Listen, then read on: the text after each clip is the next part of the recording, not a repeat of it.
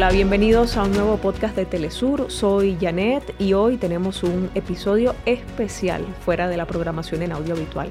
Este podcast forma parte de la serie multiplataforma Venezuela en Movimiento, donde nos estaremos acercando a historias de la Venezuela profunda, a los hombres y mujeres que, pese a las sanciones, a las medidas coercitivas unilaterales, pese a la crisis, decidieron desarrollarse y producir en este país.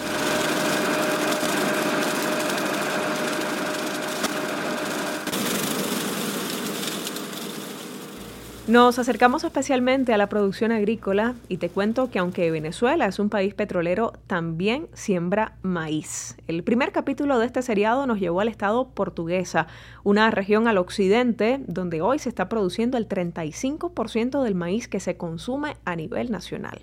Se cultiva fundamentalmente el maíz blanco y el amarillo, y si eres consumidor usual de cachapa o arepas, sabrás cuán importante es para los venezolanos este cultivo.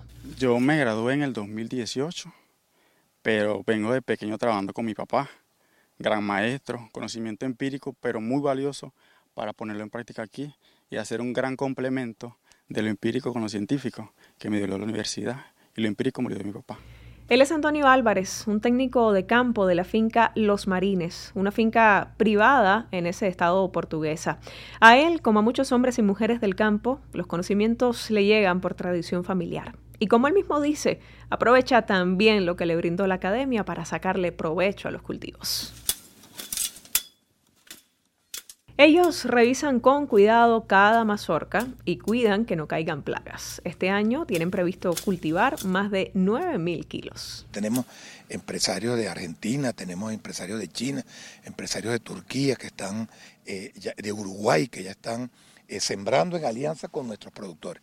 No fue que ellos se vinieron para acá y, se agarraron las tierras, no, no, con nuestros productores, financiando esa producción, que era una de las, de las patas chuecas que teníamos del financiamiento, pues porque, bueno, si no teníamos ingresos como Carrizo, íbamos a estar financiando. ¿no? Lo que acaba de comentar Wilmar Castro Soteldo, ministro de Agricultura de Venezuela, es un elemento clave para que las producciones agrícolas sean exitosas, el financiamiento. Hay que mejorar todos los mecanismos de financiamiento de la banca pública de los fondos públicos, de la banca privada. En junio de este año, el presidente Nicolás Maduro anunció la creación de un fondo especial para pequeños productores agrícolas. Además, ordenó a la Corporación Venezolana de Comercio Exterior, Corpovex, aumentar la compra de volúmenes de cosecha de los productores y solucionar temas logísticos. Por mucho que se produzca, no se resuelve nada si esto no llega a la mesa de los venezolanos. Este es el camino. Entonces pasamos del modelo rentista de Cadivi al modelo productivo de la nueva Venezuela. Este es el modelo productivo de una nueva Venezuela.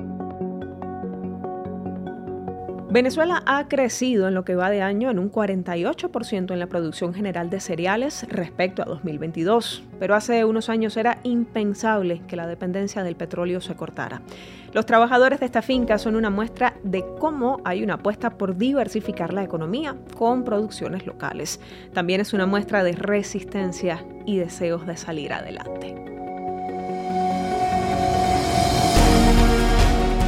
Si quieres conocer más de esta y otras historias, no dudes seguirnos en nuestras redes sociales. Estamos en YouTube, X, TikTok, Instagram y Facebook. También puedes leer esta historia ampliada en www.telesurtv.net. Seguramente tienes una historia como esta o conoces a alguien con una historia de vida que merece la pena contarse. Si ese es el caso, escríbenos a comunicacionestelesur2023 comunicaciones arroba telesurtv.net y también contáctanos por arroba Telesur. Esto es Venezuela en Movimiento, un podcast de Telesur. Gracias por escuchar.